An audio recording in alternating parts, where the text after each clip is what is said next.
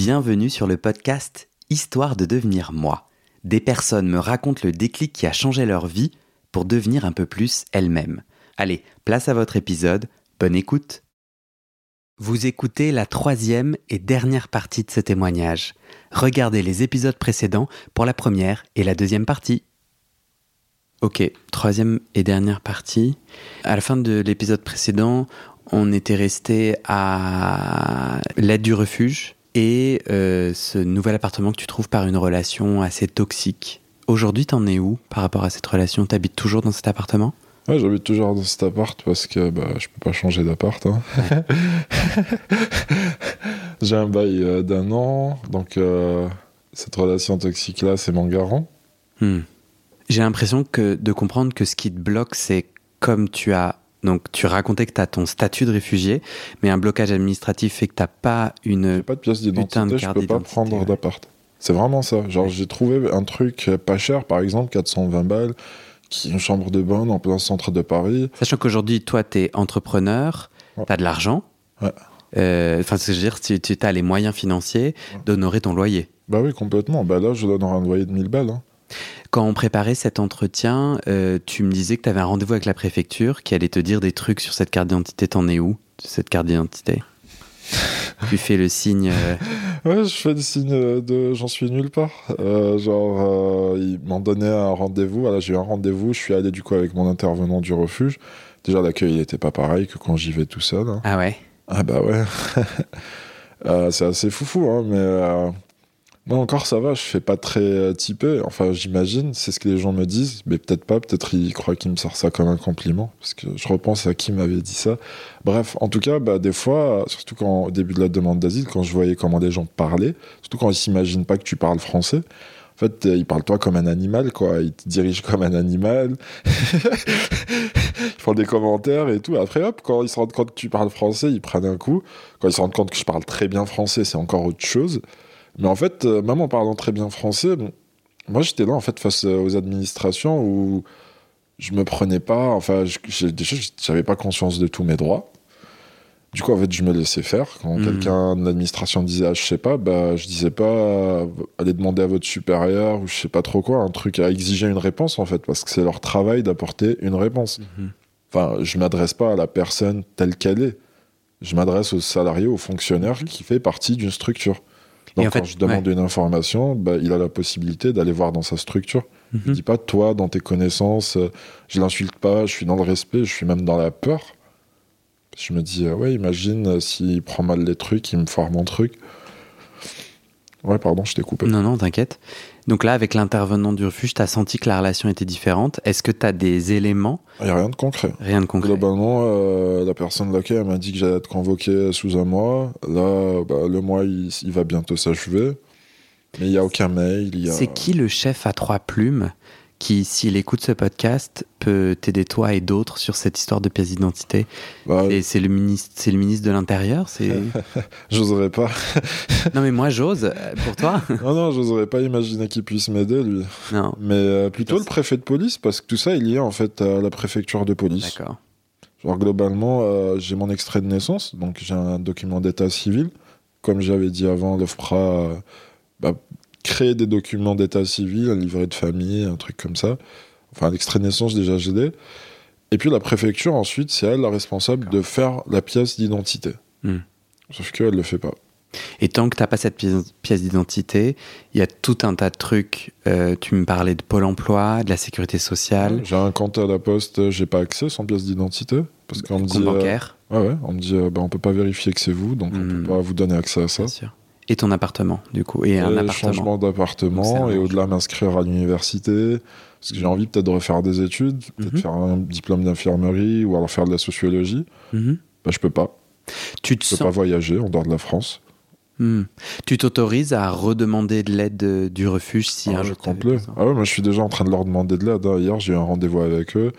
Euh, j'ai redemandé un rendez-vous avec leur avocate pour voir si je peux pas faire une démarche de naturalisation parce que ça fait plus de 5 ans que je suis en France et que je me dis bon euh, tant qu'on y est tant qu'à faire autant faire une demande de naturalisation. Peut-être euh, je, je remplis les conditions. Et euh, puis je sais que ça prend du temps. Enfin je suis très très pessimiste. Hmm. peut-être je décris pas la réalité pour tous les étrangers, je suis pas leur porte-parole. Par contre, pour ceux que j'ai croisés, sachant que j'ai fait euh, des parcours, par exemple, j'étais incubé à la Ruche Paris, donc c'est une entreprise qui aide des entrepreneurs à porter leurs projets. J'étais dans un programme qu'avec des réfugiés, où euh, c'était la merde pour tout le monde, où les, gens qui s'en sortaient un peu, ceux qui ont falsifié des papiers, parce que les titres de séjour, ils s'achètent hein, dans la rue. Hmm. Moi, je, peut-être qu'il n'y a pas de lien, mais peut-être, voilà quoi. Et euh, je, te, je te posais cette question parce que non, je te posais cette question parce que euh, j'imaginais qu'il y a peut-être des jeunes qui nous écoutent et qui se disent euh, je vais attendre que ça soit encore plus la merde avant d'utiliser cette carte unique du refuge. Ah ouais. Et en fait non. une, fois, ouais, une, fois, que tu es en contact si avec on a peur, même si on a peur, même si on est dans le rejet, même si on est complètement teubé dans sa tête, faut y aller. Genre vraiment, c'est comme prendre un médicament quand on est malade faut pas trop se poser de questions, faut y aller parce que malheureusement, quand on est dans la perdition, quand on est dans la souffrance, on n'est pas en capacité d'avoir un bon jugement tout le temps envers soi-même. Donc, on n'est pas capable de prendre de bonnes décisions envers soi. Euh, on est facilement manipulable. Il suffit juste que quelqu'un nous caresse un peu parce qu'on est en manque de caresse. Attends, on parle d'amour de papa et de maman qui n'est plus là, au minima. Hmm. C'est hard, hein, même quand on a 30 ans, même quand on a 25 ans, même quand on a 20 ans. Peut-être quand on a 40 ans, on durcit son cœur, mais euh, j'y crois pas. Je crois qu'on est fait quand même pour avoir une certaine continuité. En tout cas, ouais, moi, je, je dis, je recommande, et là, je le crie fort, allez voir le refuge. allez voir le refuge, vraiment, parce qu'il y a un truc à... En fait, c'est libre, c'est ouvert, il y a des règles sur certains aspects, il y a un cadre, mais globalement, si vous avez un besoin, il y a de fortes chances que vous trouvez un début de réponse là-bas. Mm-hmm. Certes, ça peut demander un peu de patience, parce qu'ils bah, ils tournent pas, ils sont pas non plus euh, omniprésents, omnipotents, omniscients. Par contre, ils ont une telle belle volonté, une telle bonne volonté, une belle intention à aider les gens, une vocation à nous aider, nous les jeunes, qui avons perdu tout ça et qui sont dans notre identité telle qu'on l'est, qui est euh, introuvable ailleurs, même chez les autorités, mhm. franchement. Tu m'as raconté que tu as récemment décidé de renouer avec ta famille. Donc dans les épisodes précédents, tu m'avais dit euh, euh, tu as raconté ton coming out, leur réaction, la rupture totale. Euh, tu as apparemment été un peu en lien, euh, notamment cet oncle qui t'a aidé financièrement. Mais là, récemment, tu as décidé de renouer avec ta famille. Est-ce que, qu'est-ce qui t'a décidé? Tu as eu un déclic? Ouais, mon déclic, c'était que je me suis rendu compte que j'étais un peu comme un enfant sans amour et que n'importe quel connard pouvait passer et se brancher à moi sans que je m'en rende compte. En fait, genre j'ai pas envie d'avoir des daddy issues parce que j'ai un père. Euh, des, quoi, pardon Des daddy issues. Donc, euh, c'est un peu les petits jeunes qui cherchent de l'amour paternel euh, chez des personnes plus âgées. Ça, ça m'intéresse pas, en fait. Hmm. Genre, j'ai envie de. Enfin, j'ai toujours voulu me construire. Je voulais être moi le père de quelqu'un. Pas. C'est bon, j'ai déjà mon père.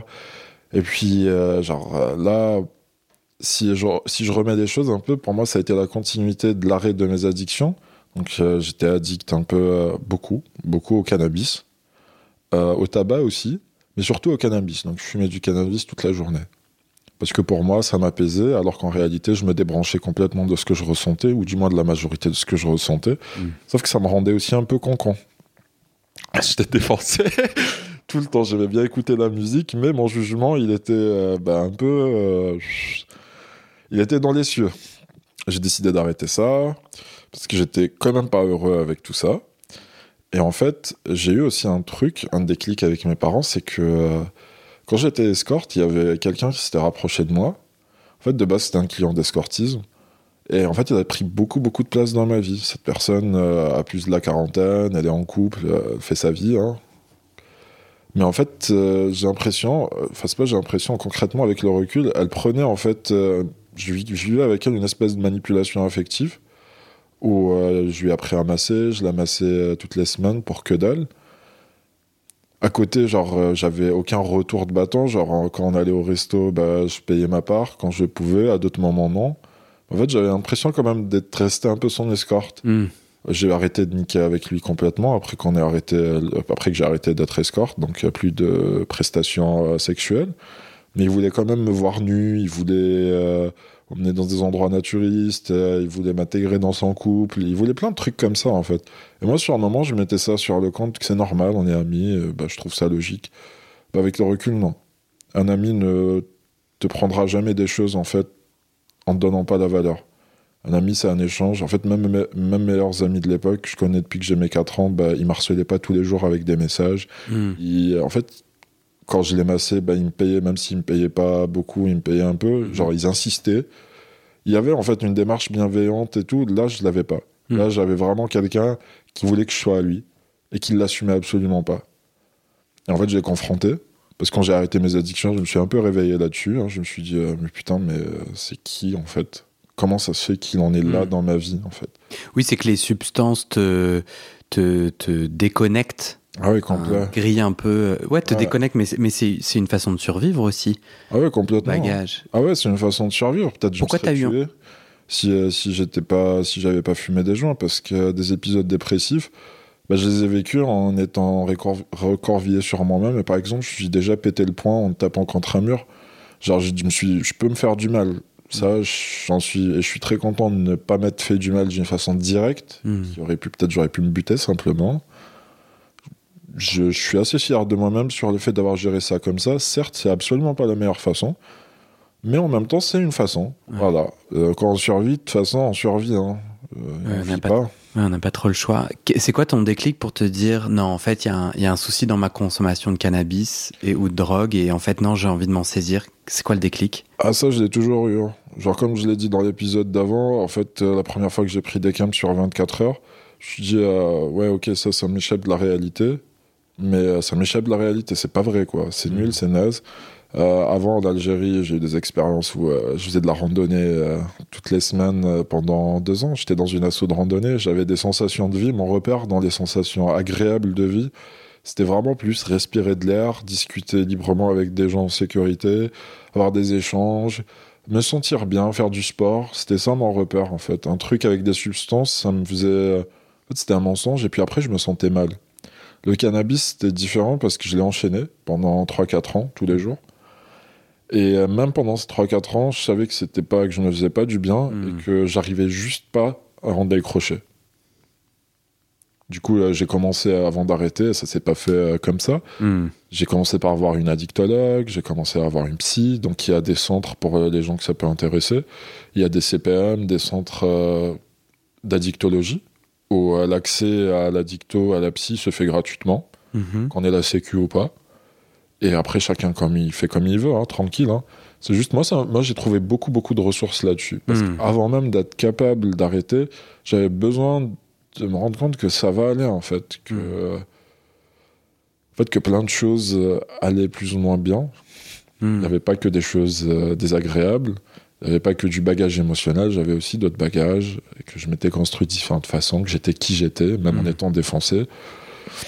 Et tout Voilà. ça, ouais, et tout ça, en naviguant, tu te dis, ok, j'ai envie de renouer avec ma famille, Ouais. avec mes parents. Ouais. Pourquoi? Bah, en fait, quand je suis redevenu sobre, bah, je me suis rendu compte que euh, j'essayais de remplacer l'amour de mes parents par autre chose. Et euh, ma psy, elle m'a dit un truc très simple. Elle m'a dit, tu sais, je lui dis, ouais, mes parents, de toute façon, ils m'acceptent pas tel que je suis et tout, et tout, et tout. Elle dit, bah, toi non plus, t'as pas à les accepter tels qu'ils sont. je me suis dit, mais oui, c'est vrai. Ah bah oui. Moi, genre, euh, après, voilà, je parle de ma réalité, je sais pas comment les gens vivent leur réalité, j'en ai rien à faire. je parle vraiment de la mienne. Moi, j'ai besoin de l'amour de mes parents. J'ai pas besoin du sein de ma mère, j'ai pas besoin que mon père me tapote la tête tous les jours, j'ai juste besoin d'avoir ce sentiment, une espèce de petite connexion, quoi.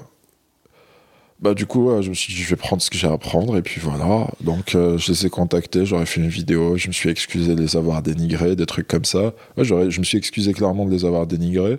J'aurais dit que j'avais arrêté de fumer des joints, parce qu'ils savaient que je fumais des joints, euh, que j'avais arrêté de fumer de la clope, euh, et tout et tout. Et puis, bah, ils, ont, ils ont réagi à ça. Donc euh, j'ai eu un... Oui, pardon Non, mais euh, j'ai envie de comprendre comment euh, ce que a dit la psy, ce que t'as dit la psy, en quoi ça t'a ça t'a inspiré? Qu'est-ce que t'as compris dans ce qu'elle a dit? Ce que j'ai compris, c'est que, bon, globalement, mes parents, ils acceptent pas que je suis gay. Ils acceptent pas ma sexualité, mon identité.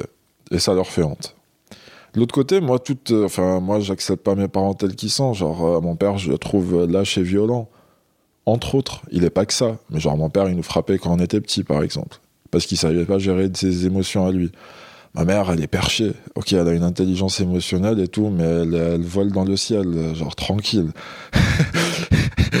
et euh, malgré tout ça, en fait, ils ont quand même fait une vie. Ils ont eu tous les deux une carrière. Ils viennent de milieux très défavorisés. Ici en France, on dit que pour euh, passer d'un milieu à l'autre, ça prend six générations. Mes parents, ils l'ont fait en dix ans. Donc ça va, quoi.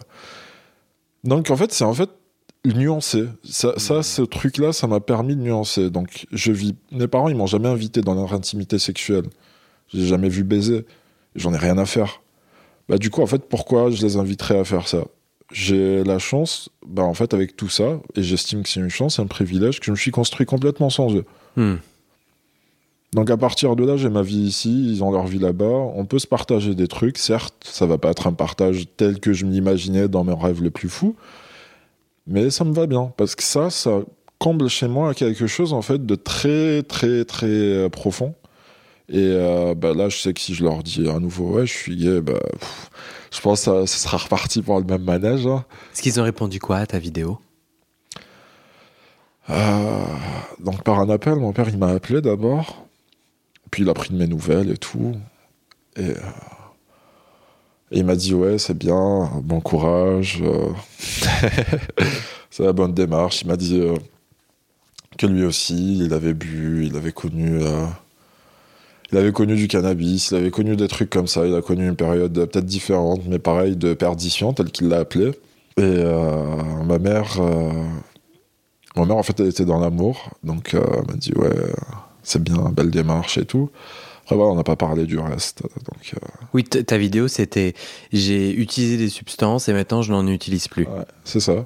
Et après, voilà, ils y voient ce qu'ils veulent y voir. Hmm. Mais euh, ça fait qu'on se parle de temps en temps. Et euh, je trouve ça assez cool. Parce que je me sens plus en sécurité avec moi. J'ai rebranché beaucoup avec mon identité parce que j'avais ressenti une espèce de coupure avec qui j'étais en Algérie et tout. Sauf que ça marche pas comme ça dans la vie genre, ce genre de coupure, ça crée plus des troubles psychiatriques qu'autre chose. Une coupure avec ton identité algérienne. Voilà, c'est ça, avec euh, la musique algérienne, avec la bouffe algérienne, avec le fait de traîner avec les Algériens, avec le fait de parler arabe, le fait de repenser à ma famille d'une autre façon qu'avec la nostalgie et de la tristesse, parce que j'ai eu plein de moments différents, j'ai eu un arc-en-ciel d'émotions, de souvenirs. Et euh, voilà, en fait, juste en fait, même mon identité en tant qu'homosexuel, en tant que personne gay, ou en tout cas en tant que personne LGBT, qu'elle reprenne sa place, qu'elle soit pas ma seule et mon unique identité, voire l'identité en fait dominante. Hmm. Parce que non, je suis plusieurs choses. C'est juste en fait que cette identité elle prend de l'ampleur parce que j'en ai souffert et que hmm. j'en souffre encore des conséquences. Du coup, euh, en fait, c'est vraiment ouais, rééquilibrer, redoser les choses. Je vis librement. Euh, j'ai pas besoin de mettre, par exemple, du sexe dans mon travail. J'en ai pas envie j'ai pas envie en fait de permettre à des gens de harceler euh, sexuellement juste parce que je suis en besoin d'affection. Euh, j'ai pas envie en fait de définir toute ma vie par ça. Par contre, je fais du bénévolat pour des causes LGBT. Je suis passionné par des choses que par de la culture LGBT. Et en même temps, bah, je suis passionné aussi par de la culture arabe, je suis passionné par la culture islamique, je suis passionné par de la culture française. En fait, c'est vraiment euh, rééquilibré. C'est comme ça que je le vis. La religion a une place dans ta vie aujourd'hui? Tu ah, racontais dans les épisodes précédents. Plus la spiritualité pour le coup. Euh, ça, je l'ai découvert en me formant à l'hypnose. C'est euh, en fait, euh, bah, je suis très doué pour aller en transe par exemple, et très profondément, très vite. Je sais pas si ça parle aux auditeurs et aux auditrices, mais globalement, c'est des états de conscience modifiés. C'est comme un peu quand on est en train de conduire ou marcher et que bah, on réfléchit à autre chose en même temps. Alors c'est comme le fait qu'on respire involontairement tout le temps c'est en fait cette dimension-là où on quitte la voix dans notre tête pour explorer autre chose parce qu'on est autre chose aussi. Et en fait, le fait d'avoir récité le Coran, de l'avoir appris, bah déjà j'ai une très bonne mémoire et j'ai une facilité à me brancher à d'autres religions. Euh, j'ai une facilité à brancher à des connaissances euh, catholiques, à des connaissances juives, à des connaissances chamaniques, à tout ça. En fait, je vois un peu les choses comme si on était dans un monde où tout pouvait avoir une âme, euh, bon, je discute pas, je prends pas le café avec les choses, mais c'est plus un ressenti d'être en interaction avec tout, mhm. d'avoir une place dans l'univers. Genre, même dans mes projets, même dans mon travail, je suis plus dans ça, dans le sens où j'apporte quelque chose au monde, et en échange, je prends quelque chose du monde. Et factuellement, je trouve que ça décrit bien les choses, et euh, pour moi, j'y trouve du respect vers les choses, vers les animaux, vers les êtres humains. Donc la religion en tant que telle, je trouve ça très cadré. J'ai essayé de me rebrancher à ça avec la famille. Sauf que je me sentais un peu euh, ouf, genre tranquille quoi. en fait, ça matchait pas avec mon vécu et euh, je trouvais ça assez fermé. C'est des dogmes et je pense que ça peut aider d'avoir des dogmes, mais il faut faire attention aux dogmes qu'on choisit ou qu'on choisit pas, peut-être ils s'imposent à nous, mais des dogmes de rejet, des dogmes de haine, de se dire euh, cette personne est différente de moi, donc je la haïs, ou alors j'existe, je suis quelqu'un de super parce que cette personne est merdique.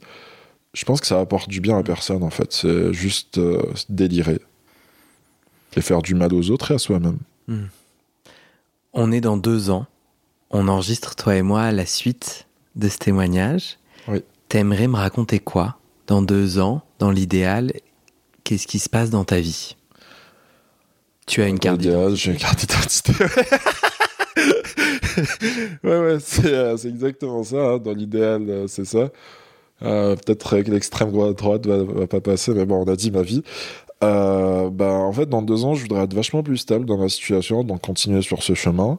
comme j'ai dit et comme tu l'as dit, un peu une situation administrative stable qui peut me permettre de faire autre chose continuer à me construire, peut-être euh, faire un diplôme parce que je suis, mhm. je suis, passionné par les études en fait. J'ai la chance d'avoir un travail d'entrepreneur, donc je peux toujours m'adapter. Mhm. Je suis passionné par la sociologie. J'ai peut-être aussi envie de faire infirmier pour euh, continuer dans cette démarche de soins et parce que ça match bien avec mes autres volets d'activité.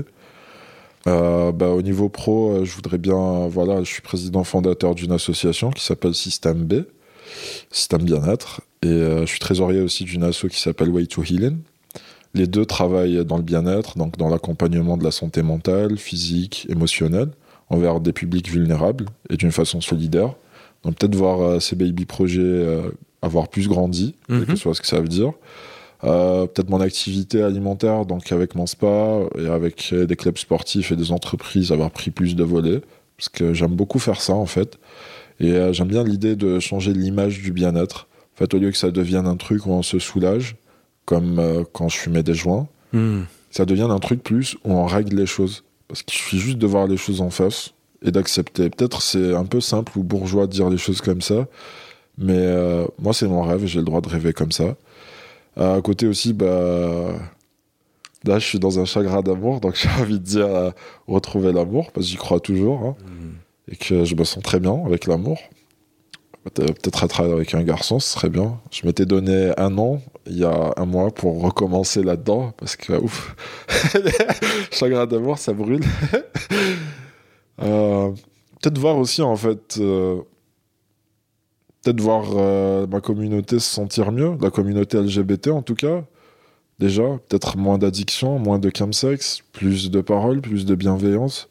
C'est facile de dire les choses comme ça, mais en fait, voir les gens comme des plats ou comme de la nourriture, c'est faux, c'est pas vrai. Même la nourriture, c'est pas que de la nourriture. C'est ton ressenti là à, ah Paris que, les gens se, à Toulouse, hein. se consomment. Ouais, complet. Moi, j'étais choqué. Il n'y a pas que ça dans la vie, en fait. Et mhm. malheureusement, ça, c'est un échappatoire quand c'est à l'excès, comme tout dans la vie. Hein. Et euh, c'est pas que avec la communauté gay, hein, les hétéros aussi. Il y a de l'harcèlement sexuel, il y a des fioles. Enfin, on a vu MeToo, on a vu plein de trucs. C'est juste que nous, peut-être, vu qu'on est stigmatisé, ce serait cool quand... que nous ayons plus de bienveillance, du coup. Parce qu'on s'identifie beaucoup dans nos vécus, quand même. Hmm. Et euh, en tout cas, moi, je compte agir là-dessus, très clairement.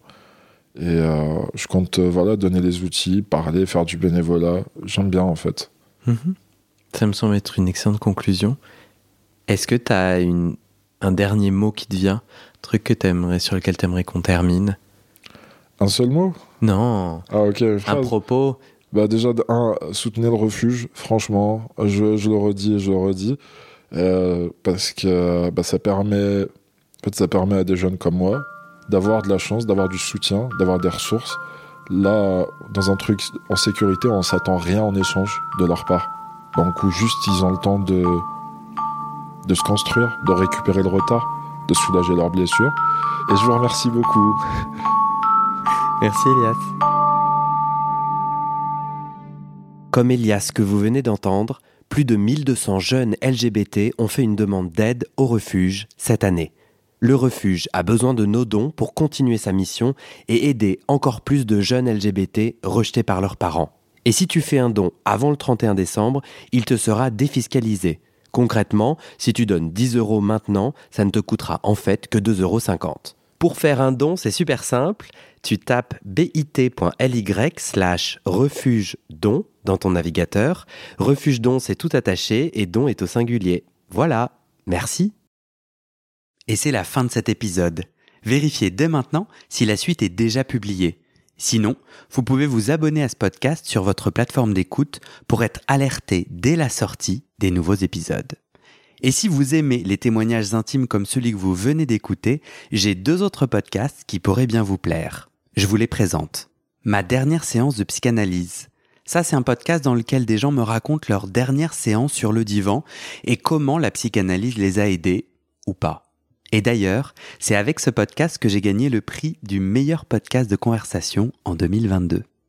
Comment devenir sexuellement épanoui? Ça, c'est un podcast dans lequel des hommes, gays, bi ou queer, racontent leur chemin de sexualité et comment ils tentent de s'épanouir face aux normes. Alors pour écouter ces podcasts, vous pouvez tout simplement taper les titres dans la barre de recherche de votre plateforme d'écoute. Mais je vous mets aussi dans le descriptif de cet épisode les liens pour écouter ces podcasts et les liens de mes réseaux sociaux pour découvrir les coulisses de mon aventure de podcasteur et aussi la page de dons pour soutenir mon travail et mes podcasts. En tout cas, n'hésitez pas à m'envoyer vos retours et vos réactions à guillaumefedepodcast.com ou sur mes réseaux sociaux. Ça me motive énormément de savoir que ces histoires naviguent et résonnent, ou pas d'ailleurs. Allez, merci pour votre écoute et à très bientôt dans vos oreilles.